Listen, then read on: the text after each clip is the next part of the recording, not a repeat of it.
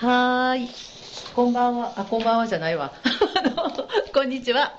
8月8日日曜日午後5時を回りました。心ねラジオマジョラムです。トナカイです。今日も、あの、中継システムがね、ちょっと異常をきたしておりまして、一部スタジオからお送りします。はい。よろしくお願いします。よろしくお願いいたします。ちょっと焦りましたね。はい。はいびっくりしました。どうどうなん早く行かないと また道に迷うんじゃないかと思ったんですけど、今日大丈夫ですね。すんなり来ました。一部スタジオちょっと分かりにくいところにあるので、はいあのお昼ね赤日の明るい時は行けますけどね。そうです夜ね、うんそうびっくりしちゃうよね。は、前ね、3回ぐらい来たんですけど、3回とも迷いました、私。今日は明るいのです間違わなく来れました。はい本当ですよね。はい一応ね、あの FM いうなんかネオンがパカパカしとるんですけど、遠くから見たらわかるけど、横の道からはわかりませんので。はい、あのそれにこの前は通りませんからそうあの高速降りて、はいはい。戻る感じですね私にしたらあそうですね。はいはい。それとあの本当に街中というのか地域の中なので、なかなかね。あの目的がないとうん。来ませんので、はい。ちょっと分かりにくいところですね。そうですね。はい、あの今日もね、はい。えーふにゃふにゃとふにゃふにゃ。やりたいと思いますけれども、なんとはい。今夜午後8時からはい。東京オリンピック、もう閉会式ですよ。あそうですか、はい。やれやれですいねやびっくりしますね。あっという間に。後半の1週間はちょっとなんだかうんもうんう力が抜けました。あ前前半はね頑張っていろんなものを応援したんですけど、そうなんだ。うん、後半はちょっと見る機会が少なくなりました。ああなるほど。私はい。も昨日も今日も朝からマラソン見てましたね。ああついてました。ねえ わかる。でもなんかねこうついてて見てたら動けなくなっちゃうみたいなうん。マラソンって不思議な魅力があって。今今日同じように午前中にちょっと活動してた時にねはい。ね行ってたスタッフっていうのが出会った人も、なんか見るよねって。う んなんか見るって。でもこの暑さひどいから、うん。この冬のオリンピックの種目にしてあげたらいいのねマラソンって。大体冬でしょシーズン。そうですよね。ねえ。一番暑い時にねそう。大変です。こんな無残な むごいこと をむごいことをするんやこんな湿度の高い日本で、そうよ。ねあの倒れてはりましたわ。うん、走りながら倒れてる人を見ました。そうでしょ。昨日おとついあ競歩見たんかな、はいはいはい。倒れていらっしゃいましたね。ね、うん。これってなんかサバイバルレースやみたいな感じがあって。怖いです。怖いよね。であの冬のスポーツやからなんかこう雪とか氷とかって思いますけどその開催の地域はその山ばっかりじゃなくて都市部というのがね普通のあの地域もあるのでそこでマラソンぜひぜひと IOC に手紙書こうかなと思いました。都市はねどうしてもね気温上がります。ねえ。アスファルトが焼けます。本当ですよね。エアコンをみんなが使います。ねえ。大変。大変、うん。今日なんかあの北海道大学ですか？あそこの中がねちょっと静かなあの涼しげなねあの木陰もあったような感じはしましたけど。私見てないと言いながら見てましたね。その木陰走る予定がよかったね とか言ってあの家で話しながら見てたんですよ。見てました。見てましたね。通りすがりに。はい、もうなんかね私は結構後半今日はあのバスケットも昼あったんでうん。女子バスケットね決勝戦も良かったです。はい。あのまさか日本が決勝戦でアメリカと戦うとはと。すごいですねねえ、うん。びっくりした。それも一緒に見てた人が日本のバスケットって強いんや。本当そうよね。そういうことですようねん。予想がありませんでした。ないない。だってちっちゃいってあの性が関係あるね。こうん。う体格があのものを言うようなスポーツなのにそうですえーね決勝行ってるやんみたいな。うん。あすごいよかった。柔道とかじゃなくあね。バスケットボール。バスケットやもんね、うんもう今日162センチかなんかのうん。日本の選手と,、えー、とアメリカは2メートル3ですね。に203ですね。162と203ですよ。あー40すごい。センチ40センチ近く違いますね。はい。であの必ず大きい人ってリーチ長いでしょ、うん。もうすっごいですよね、うん。手伸ばしたらもうシュートしたんパンパンはたかれてましたもんね。上からあのーなんですかファールもなく。ファールもなく。余裕で。余裕でああみたいな。もうなんか切なとか思いながら。悲しいかもしれん。でもすごい頑張ってて、うん、もうあのもっともっと点差開くかなと思ってたんですけどちょっと最終的にちょっと他の人と喋ってたんであの点差が見えなかったんですけど。もっとあのダブルスコアぐらいに行かれても仕方ないのが 20点ジャックぐらいあったん違うかな、うん、うん、すごい頑張ってたなっていうふうに思いましたね、うん、他にどうですかトナカイさん後半あまり見てないとは言いながら。なんか心に残った、うん、心に残っているのは、はい。申し訳ないですけど今日はお地蔵さんの掃除で。そうか。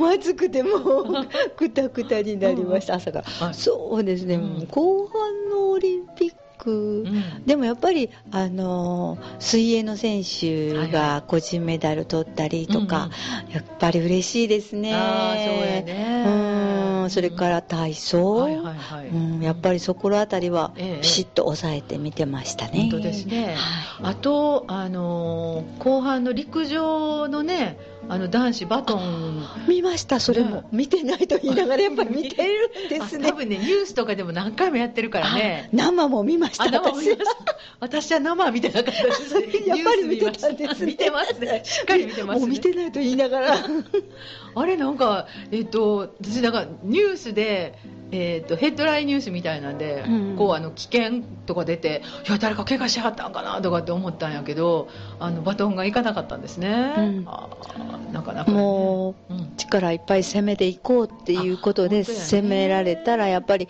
あの2走者の人にバトンが渡らなかったんですね、はい、力いっぱい、ね、走られそうそうそう、私打っちゃったんですけど何回もこう前に出てるのが見えたんですけどうん手にあのパシンと。入らない、入らなかった感じでしたね。大変やね、うん、悔しかったと思うし、ね、もう映さんといてあげてって私は思いましたけど。そんなに何回もリプレイいらんそういらんもうみたいな。インタビューせんといて本当やね。思いました。でもちゃんと答えはるの偉いね。ねあのもちろん涙ぐんではったと思うんですけど、うん、ちゃんと答えてはるし、偉いなーって、ほんで全然走らなかった人も2人あったわけじゃないですか、そその人たちはもう5年もかけて練習されて、うん、もう無念な思いがたくさんあると思うのに、もうたくさん聞かんといてほしいって私は思いました。十分私あの、たくさんは分からへんけど、気持ちを、ね、寄せることができるなと思ったんですけど。聞いて聞いてしてやね。聞いて聞いてしてほんでテレビ局変わったらまた聞いてんですよね。もう一緒にしてね、うん、もうこれで流しましょうとかね、うん、他の放送局にもね流したらいいのにねいちいち聞いてやもんね、うん、そういうのってね、遠慮なしなんかなって、いややっぱりそのメディアはちょっとでもあの自分とこがいいのを撮りたいとか思ってんちゃいます？そうですかかね今日それもね話してたんですけど、はい、えっと今日そのテレビつけてたんですけど活動しながら横の方で、うん。はい、であのマラソン終わった後に、えー、っとサッカーのえー、3位決定戦かもう終わってたやつの再放送みたいなのをやってたんででそれ見ながらもうずっとアナウンサー喋っとってやから、うん、あの分かるよ。って、ね、でも、まあ、あのちょっとさ喋りすぎちゃうみたいな、うん、解説しすぎっていうのが、うん、あのなんか、えっと、左に見ながらとかって、いや、あんた選手ちゃうやろ 見見見ながら言って、あの、見てるかどうか聞いたんかみたいな。なんか私なんか突っ込みながら、いや、わかるよ。その、もしやったら、ここに右に持ってやけど、パス出した後に、なんかあの、大きく展開しましたねとかね、あ、右の選手に行きましたとかって言うんだけど、右を見ながらとか、また、あなたが見てる、わかる そこまで解説するんやとか思って。ちょっと親切すぎて、うん、ちょっとうるさかったです、本当に。あとね、あの昨日の女子のマラソンなんですけど、うんはい、えっ、ー、と一緒にこうあそれはどうなんよ中継なのかな？あ見ながらやねきっと。一緒には走らないのかな、うん、あの増田明美さん？昔のね、はいはい、ずっと。解説で、うん、ずっと喋ってはってんけど、あの面白かったっていうのがなんかねちょいちょい裏話を入れてきた な何々さんのなんか練習方法はとか、うん、いやまあ面白いねんけど、うん、なんか何狙ってんのかな？楽しい中継を。ああそうね、うん。でもそれって今日もお話ししてたんやけど、うん。何年前でした？あのオリンピックのゆずが、うん。えっと栄光の架け橋？あれで最後にあのあれだったじゃないか体操のさ、えっと鉄棒で、うん優勝かなんか決めたった時に、うん。あの金メダルへのなんか架け橋やみたいなの言ったの覚えてないですか？知りません。NHK で。それ NHK で？あうん。本当に。でそれでゆずの曲がかかったと思うんですよ、うん。でそれがなんかすごい名アナウンサーアナウンスやみたいなんとうん。臨場感があってすごくいいっていうので、もう多分ねオリンピックの時期になると何回か流れますわ。あそのシーンが。へえだからあの各局のアナウンサーとか解説者は狙ってると思います。あ光りたいんですうね、ん、なんかそのこの、えー、と東京の名言みたいなんとかねうん。なんとかの時の名言みたいな狙っとってんちゃうかなと思ってね。なんかもううんうるさいとか。思ってうん。難しいですけど。難しいですね。あの狙ってるものがうん。ねあまりそう、うん。自分がっていうのが目立ちすぎるとうん。ねそして冷静に見とってん人もあるかはらいそうそう。なんかうん。ねオリンピックが遠ざかってしまうような。そんな感じがする。ちょっとこうね引いちゃう引いてしまいますよね。引いてしまいますよね。だからなんかちょっとアナウンサーアナ今アナウンサー自体もなんかちょっとこうキャラクターが立ってあタレントっぽい。ね、タレントっぽくなってるでしょ、だからそのあたりもなんかでも失礼な言い方やけどちょっと悪ふざけしてん感じがするっていうのかいやもうちょっと冷静に淡々と伝えてもらったり、まあ、驚く時はすごく驚いてもらったりしてもいいねんけど、だからあの結構ネットニュースになってたけどあのサーサーフィンとかうん。スケートボードとか、うん。あの BMX とかの解説やってた人は、うん。あの割と新競技やし、うん。面白いじゃないですか、うん。でめちゃめちゃ難しい技の説明って名前を言ってくれて「わあすげえ」とか、うん。やばいっすね」みたいなね。えあやばいっすね聞きました私も、ねあのそんなことでこううん感動を伝えるぐらいで、うん。あのそんな細かいなんか言うてないじゃないですか、うん。技の解説までね。はいはいはいはい。その方が素直でよかったなと思って、ねえ聞く立場になると。ああそうね。いろいろ。ありますね。ありますね、はい、なかなかあのオリンピックの話というよりもあのアナウンサーの話をしてみてしまったんですけども、はい。えーちょっと曲いきたいと思いますけれども、はい。あのまたまたの井上陽水ということで。そうなんねで、す、いい曲がたくさんございますので、あの1曲目トナカイさん選曲なんですけどもどんな曲を、えっとね、はい。白いカーネーションっていう曲を、はい。あの選曲したんですけれども、はい。あのかもめ食堂っていう映画があるんですけれども、小林さとみさんはい。が主演されてて、はい。あのフィンランドのヘルシンキで、うん。あの食堂を開いていらっしゃるっていうお話なんですけれども、うんうんそれもさっきの話じゃないですけれども、あのいろんな出来事が起きるんですよ、うん。お客さんのこととか一緒に働くうん。日本からやってきた人とかいろんなことがあるんですけどはい。いつもうん。淡々とうん。そうね。進むんです話が、うんうんうんすごく心地よくて。確かに。あのそれであなんかいいなと思ってなんか見てても楽ちんだし、はいはい。あこういうのを体が求めるのねみたいな さっきもちらっと話してたんですけど、うんうんうん。バイオリズムと合うというのかそうするとこう見てて負担感がないうんうんうん感じの映画なんで、すごくいいなというふうに思ってこの曲なんですけど、でこれはエンディングの時に、はい。えプールの中で小林さんが、はいはい。あの泳いでらっしゃるんですけれども、うんうん。その曲がかかる。で最後にはその出演された方がみんなプールの中で、うん。あの小林さんに拍手をするみたいなそんな風になってたと思うんですけど。はい。そうかそうか。ぜひ聴いてみていただきたいと思います。ね。ははい。い、とっても素敵な曲。で多分皆さん聞いたことあるようなフレーズではないかなというふうに、フレーズは優しくて、うん可愛らしい曲ですね、うん。はい、井上陽水さんこんな曲も作っていらっしゃいました。だいぶこれ初期の頃の曲ですね。そうでしょうね。はい。うん。それでは「白いカーネーション」です「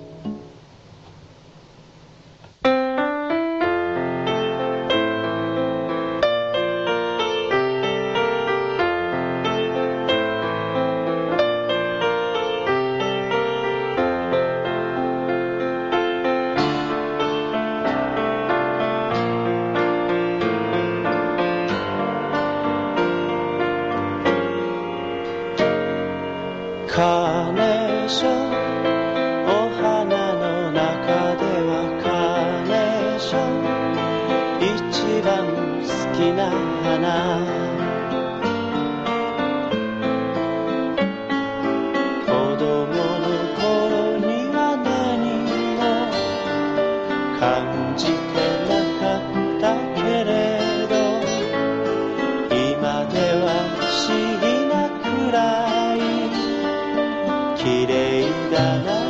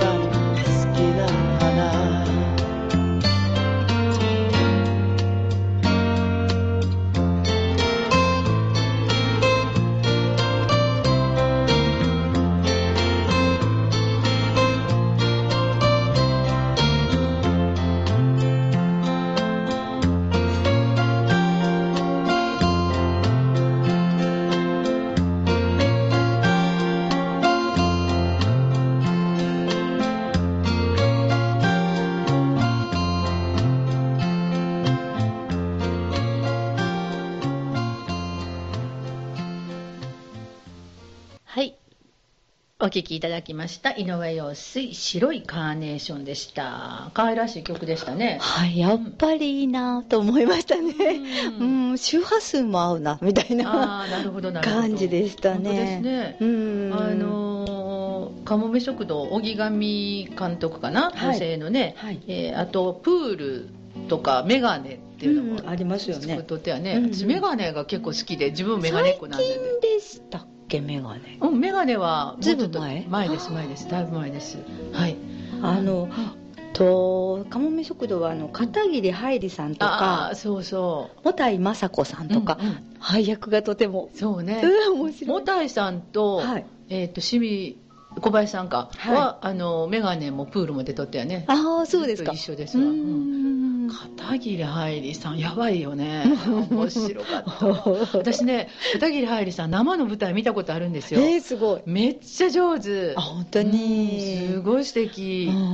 才能あるんでしょうねそんな感じがする、うんうんなんかね、あの、黒木華さんかな、うんあの主演の太宰治の何かやったかな？あ違うわ。太宰治ちゃうわ。何やったかな？あのーその戯曲やったんですけどえーっとすごい出番光ってたっていうのかあそうです役になりきっとってやし。コロナが済んだらうん。見に行きたいですね。えそうね。そういうのもねうん。なかなか遠ざかってしまっているので、い、やー片桐はいりさんはいいですね。うん。私結構テレビのドラマなんかでもあんまり出てないけど。あんまり出てないですよね。うん見たらちょっとこうワクワクしますよね。ううんん、面白い役やね。あのかもめ食堂は好きですわ。はい。ね好きです。え不思議な映画やねでも、うん。特に何が起こるわけでもないけど。そうそうなんです、でうん。人大したことは起きないんですけど、うん。あの提供されるものも一番メインはおにぎりみたいな、そうね、うん。うんあのおにぎりもいいよね。フィンランドでおにぎりみたいな、うんでなんかすごいあのそのファンの男の子がいつも来てたりするじゃないですか自転車乗ってね。うん、であのちょっと遠巻きに見てたおばちゃんらがあの入ってきてそこからねあのお客さんが増えたりとか、なんかそれも淡々としてる中でこう人が来るみたいなのもいいですよね。すね。すごい呼び込みするわけでもなく。そうそうそう。その中で、あのお料理作ってんですけど、あのうんうん。カツを揚げてん時に、うん。ジューッとか言ってよジュージュージューとか言って音がしたりとか、うんうん野菜切られるトントントントントンとか言って音がしたりとか、うんすごく自然あなあ、そうですようね、ん音が聞こえてきて、うんうんうん。うん。なんか日常の中みたいな感じでね。そうですね。それとあの洋服うんうん。うんが素敵で、ああの映画いいよね、うん。あの小林聡美さんってすごいあのいつも着るお洋服いいよね、うん。あの他のドラマでもそうやけうど、ん。なんかすごいいつも素敵やなと思う、ね、素敵やなと思いますね、うん、あのもたいまさこさんの衣装も素敵やったじゃないですか、うん、あはいはいはい、ね、なんかトランク盗まれてるのに。私の荷物はどこへ行ったんでしょうって言ってるのに服綺麗なの着てるもんね、そうそう。買いに行ってきたそうそう。買いに行って何回も着替えてんです。買いに行ったあたりから。そう、ね、楽しかったですけど、ね、すごいよね。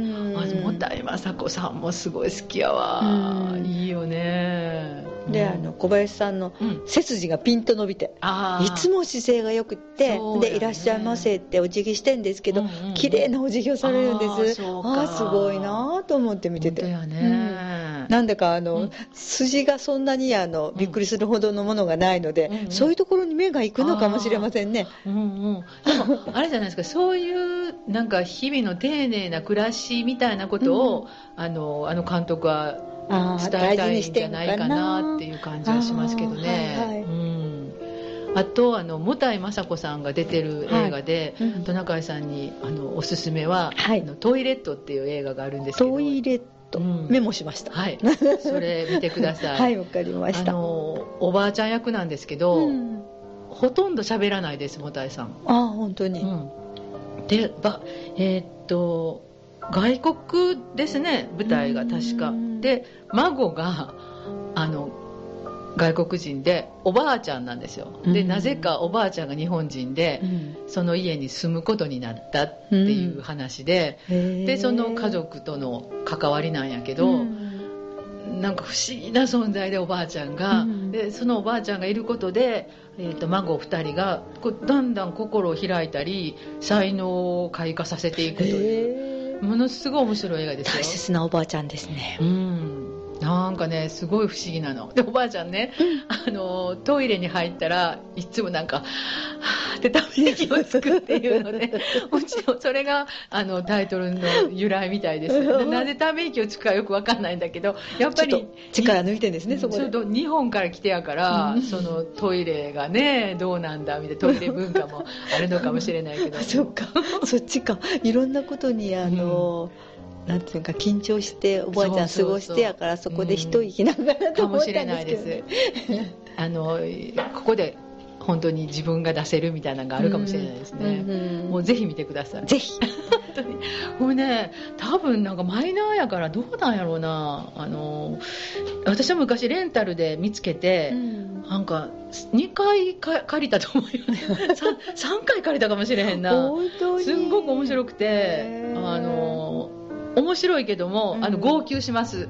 本当、うん、すごいすごい感動するはい、ぜひ、はい。えー、見ていただきたいと思います。はい、こんな話をしていたら次はい、次の曲いきましょうか。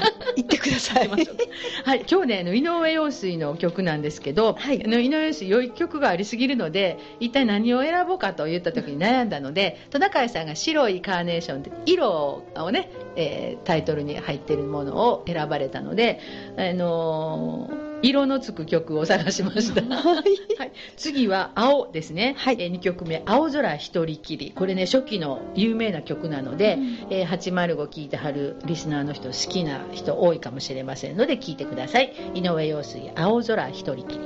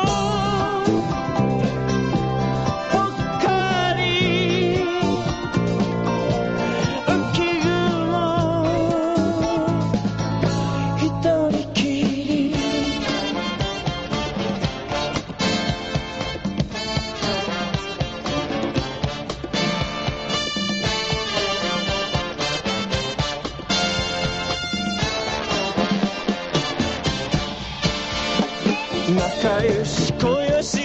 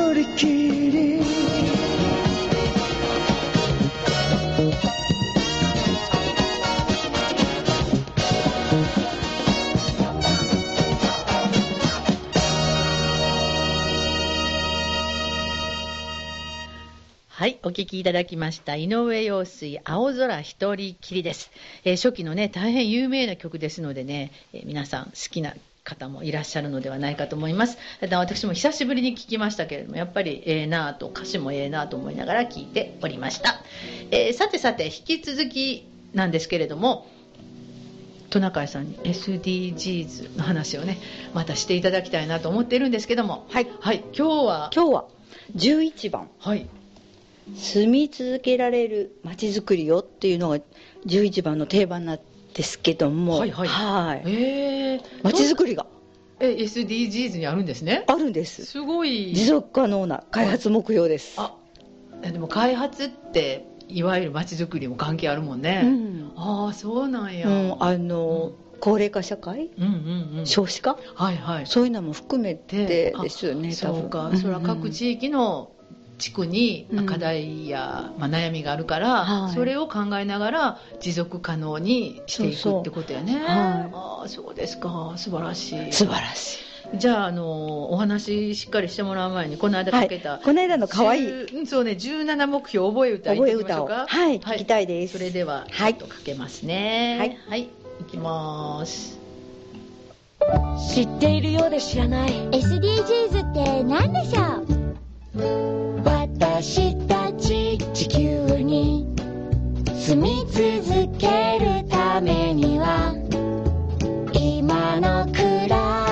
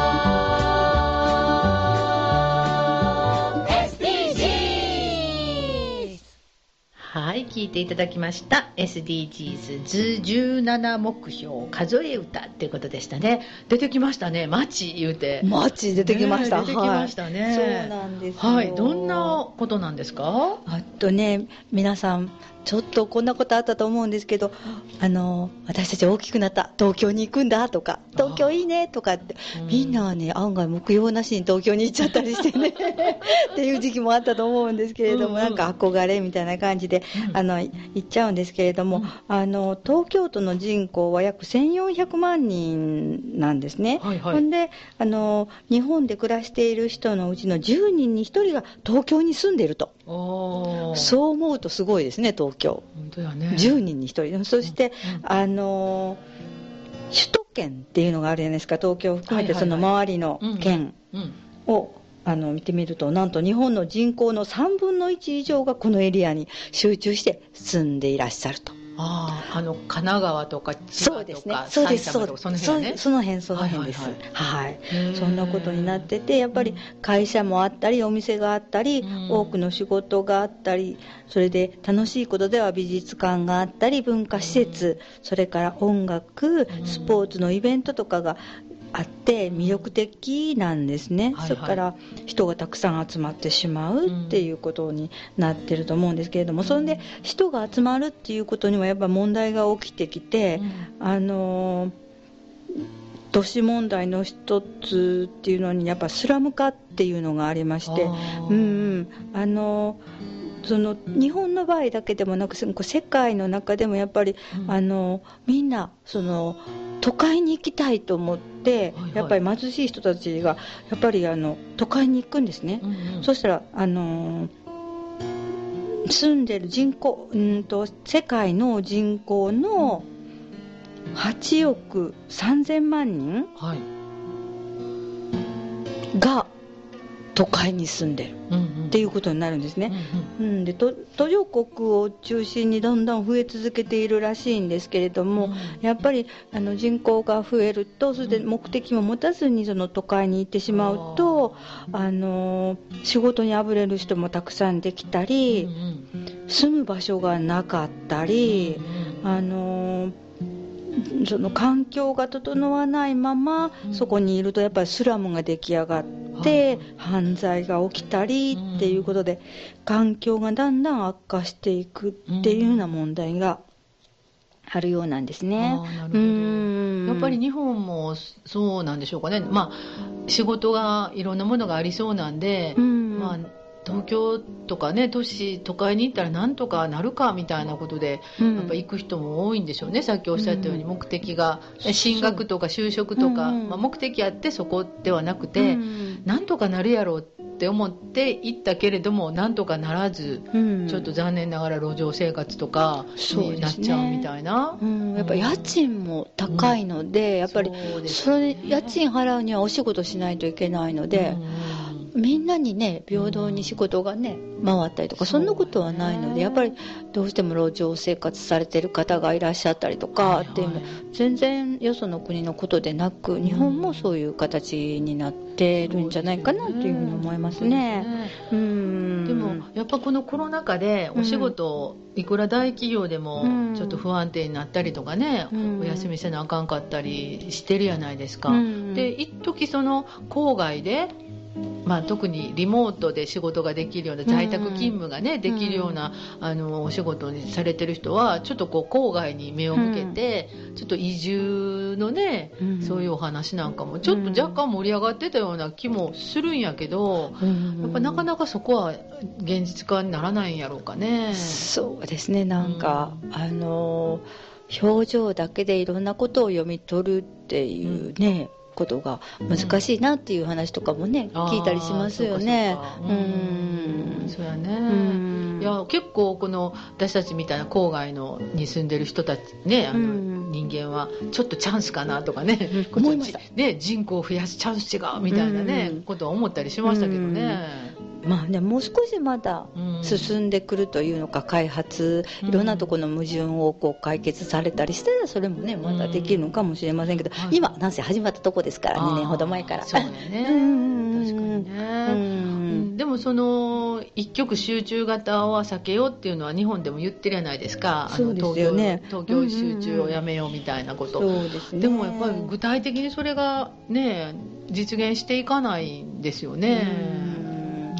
うん本当ですね。ななんとかうん。何かね、方法があったら、うん。地方にいろんなものが分散すると、やっぱりね、うん。環境なんかにも、公害や環境なんかの問題も少しずつ解消できたりするんじゃないかなというふうに思いますけども、ね。誰もがやっぱ安心して、うん。あの住める街、うん、あのお年寄りの方も子供も女性も障害者などもうん。含めて全員が安心して暮らせる街っていうのがね、うんうん。うん、出来上がってきたらいいなというふうにみんな思ってるのでそうですね。その辺考えていくことが大切なんでしょうね。うん。うん。そう思うと SDGs に入って当然みたいなテーマなんですよね。そうですね。ううん。ん、あのと小小学校か中学校あたりでやっぱり、はい。あの住みづらいうん街っていうんですか、そういうのもやっぱりあのみんなが気づく必要があるしこうなった方がみんなが住みやすいよとか。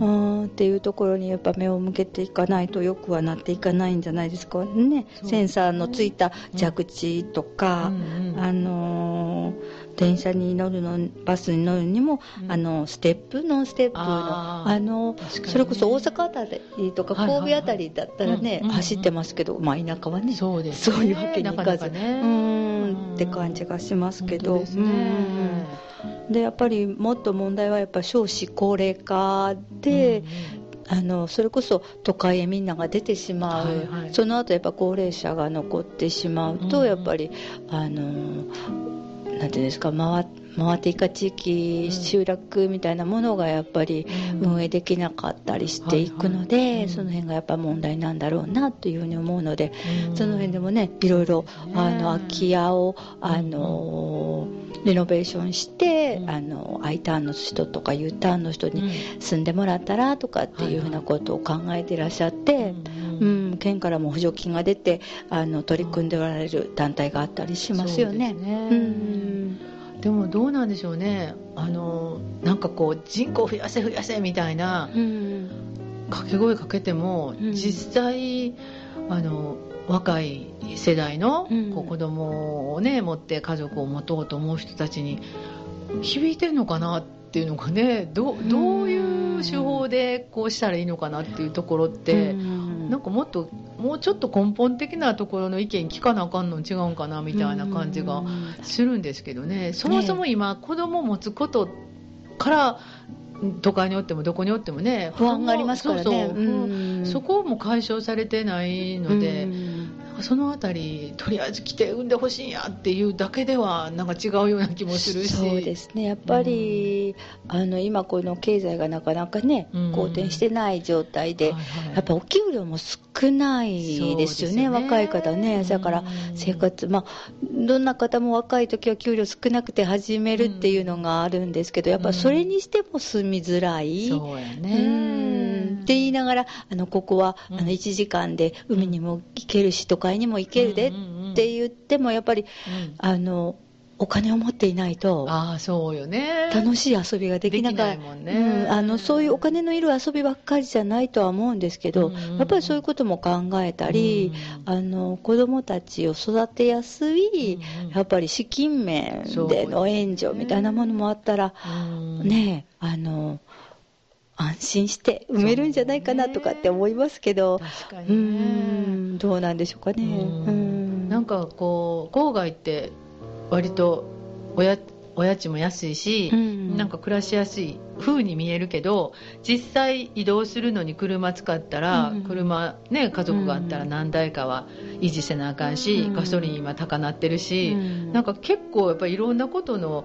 生活費っていりますもんね。いりますよね、うん。お家賃にしても、そんなに、うん。あの神戸あたりと、うん。あの丹波？うん。あの2万も3万も差があるとかそういうことはないですよね。そうよね。うん。案外あのお家賃も、そうですよね、うん。かかしますのね。でうん。水道代金も高いしね、そうって言うてですね。丹波市は高い言うて、でもあの結局そういう密集のところやったら水道管の、ね、サイズもちなんか短くて済むしね。あの大きな集合住宅やったら一つで何十人も住んでるわけやけど私らの奥なんかは一人に一軒ずつ水道管通さなあかんからもう指導やもんね。自分の道路を作ってるようなね本当の水道の水の道作ってるようなもんやから。そうですよね。たくさんね、うん。距離がありますので隣までが。そうそうかさばりますから。かさばりますね。でもそれはやっぱりあの公共料金でね、賄っていかないといけないから、うん。やっぱりいろんなことを鑑みると、うん。そんなにもね、うん。びっくりするほど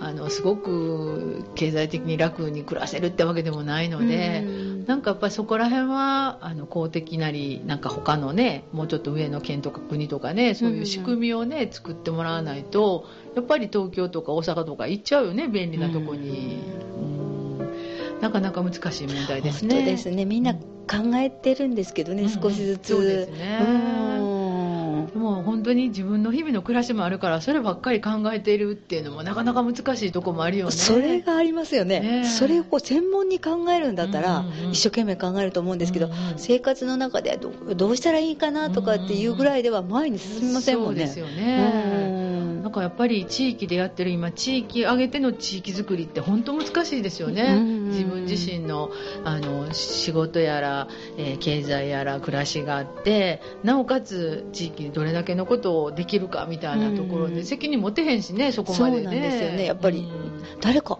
責任持って、そうそう。専門職をね、うん。各地区に。そう予算持って、そうそうそう。その人にちゃんと予算とね、うん。決済権つけて、そのぐらいねやってもらわんとねなかなかですよね。何か、うん、始めてもらったら嬉しいな、うん。でも必ず成功しなさいとかそんなむごいことは言わないので、あ確かに。本当にそうですよね。あの手がけていただきたいという。日々の状況で変わるし、うん。いらっしゃる人の一人ずつの価値観違うし、うん。もうそんなね、うん。これ100% OK みたいなねもんうん。やっぱりその地区その地区によってもあの同じ例えばあのこうやって氷上やったら氷上の、ね、町でも隣の自治会はまた全然違う考え方もとったりしはるもんね。そうですよね。やっぱりその辺は難しいなと思うあ結構永遠の課題みたいなとこありますよねありますねあそやからやっぱり SDGs なんやなそうなんです。持続可能。持続可能、うんうん自分らでちゃんと考えて考なえていきましょう。ってことですねうんはい。ありがとうございます。ありがとうございますはすごいですよね。街づくりも深い話になってきましたけれども。深かったですね、今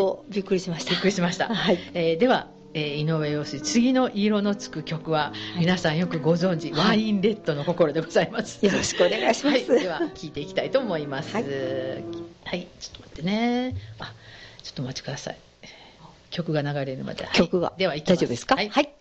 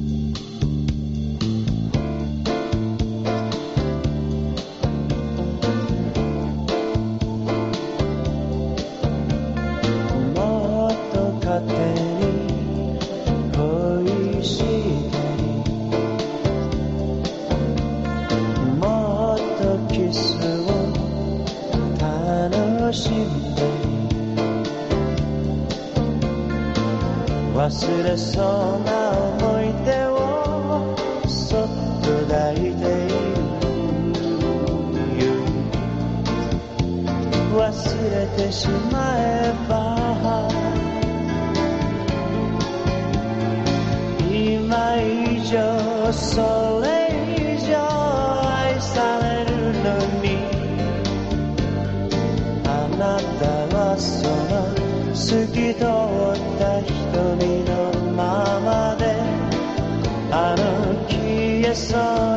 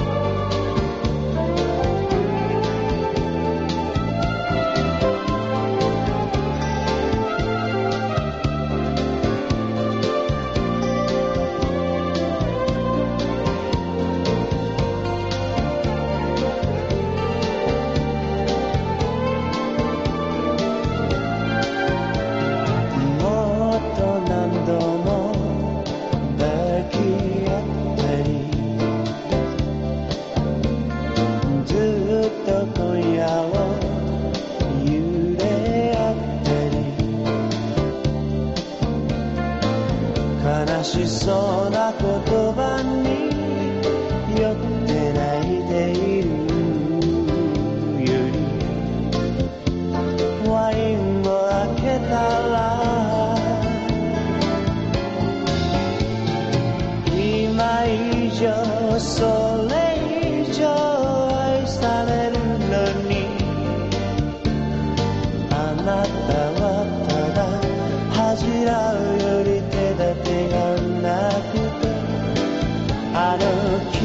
消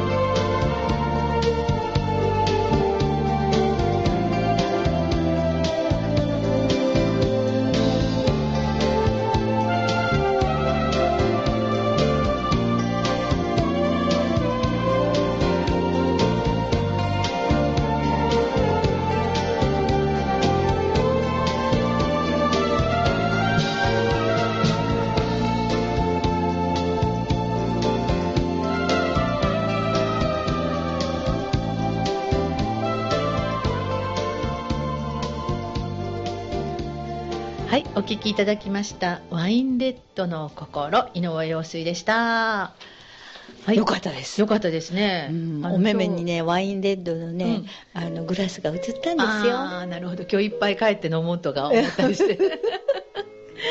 ね、いい感じですね。やっぱり、ね井上陽水、私、そんなにね、あのーこんなに一生懸命いろいろ、まあ曲ね、選ばなあかんので聞いたりすることがあって、昔からね、有名な人やから、ちょろちょろ聞いてましたけど、こんなにいろいろ聞いたことお一緒です、なかったので、うんいい曲多いね。うん。詩がいいですよね。ねえ、本当前いつもねおっしゃる言葉のね選び方とか、うん。あの伝え方みたいなのがすごい素敵やね。嬉しくて。本当やね。うん。いやもうずっと井上応用してもいいかもしれないどんだけあんねん曲みたいな。いや本当にええー、と思うような曲があったり、うん、あの曲調もなんかすごく昔のフォークソングというのかね、うん、ニューミュージック系のところから、えー、ちょっとこうムーディーな曲があったり、うん、あのジャズみたいな感じがあったりとか、ちょっとおしゃれですよね。そうロック調ながあったりとかね、ロックもあります、いろんな曲書かれてるからすごいなっていうふうに思いますね。はい、そんなん言いながら、はい、井上陽水の曲もかけましたし、SDGs の曲もかけましたし、はい、はい、あともうちょっとで終わります。はい。でもあの一つだけあの言うときたい今日中さんと喋りたいっていうね、はい、あの名古屋の市長ね金メダルかじった人の話ね。中井さんどう思ってやろうと思って？ちょっとやめといてほしかったかなって。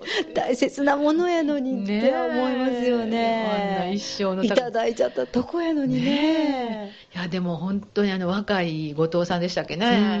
でもいろんなところにも書き込みいっぱいあってそれこそ炎上してますけどもうセクハラパワハラもうそんなんやでみたいなの書いてはってもう笑ってたらしゃあないぐらいもんね。かわいそうやなと思って。あれって本当になんかあの本当失礼ですけどちょっとだいぶ昔にね こう上司になんか無理言われてる女性社員みたいなね なんかもう笑うとかなしゃあないみたいなねなんかそんなすごいこの力関係を見たような気がして。本人もね、何ともコメントしづらいでしょうね、うん、こうなってくると。言われへん、ね、言われへんようになってきとうから、うん、それも気の毒やなって。でもまあ所属のねトヨタ自動車さすがトヨタやなと思いましたけどねすぐコメント出したってねいやせやけど失礼やわと思って。もうオリンピック委員会が変えてあげなあかんわと思ってね。それ変えへんっていうのもおかしいわと思って。日本のオリンピック委員会は考えてほしい。言ってもっと言ってもっと言って。でも ねちょっとなんか悲しいですよね。ね。すぐ差し替えますって言うてあげたらいいのにね。なかなか言われへんのは何でしょうね。なん。でしょうね。だからちょっとその権力のある人が偉いっていうのが、ね、その人らの活動はうやむやにされちゃうわけじゃないですか。いやそうオリンピックで頑張った人が一番ですよオリンピックではね、あんなことせんといてほしいわと思いましたけどね、悲しいですね、ね、オリンピック一つ悲しいことですね。本当本当もうちょっと。応援してたのに。ねえ。いやでもいろんな人がいるっていうのが失礼な人がいるもんやね 世の中にはいろんな方がいらっしゃいます。はい。しかも市長ができるというのが本当よかった。本当よかった違うわ。うちの市長じゃなくてよかったんですね。本当にもうね、ねちょっと辛いですね。辛いですね。コメントも辛いですね。辛い辛い。うんみんないろんなこと言ってやればいいんだって思いました。はい。もう1分切りましたんですけれども、はい、いかがだったでしょうか？今日は意外にあの真面目なお話、SDGs のね、はい、あの地域づくりのお話もしていただきましたけれども、はい。はい、えー、無事に終了でございます。はい、ありがとうございます。はい、えー、来週8月15日、まあお盆の真っ只中ということなんですけども、はい。あの、ちょっといろいろ所要がございまして、はい。あの、来週お休みということで、はい、再放送になるか、あの、他の音楽だけになるか、あの、ちょっとお楽しみいただければと思います。はい。はい、またね、あのお盆の様子をねその次の週にお伝えできればいいなと思います。はい、はい、担当はマジョラムでした。トナカイでした。はい、それではね、はい、良い夏休みをかなみんな。お盆休みはい、はい、良いお盆休みをお過ごしください。はい、はい、それでは。さようなら。ごきげんよう。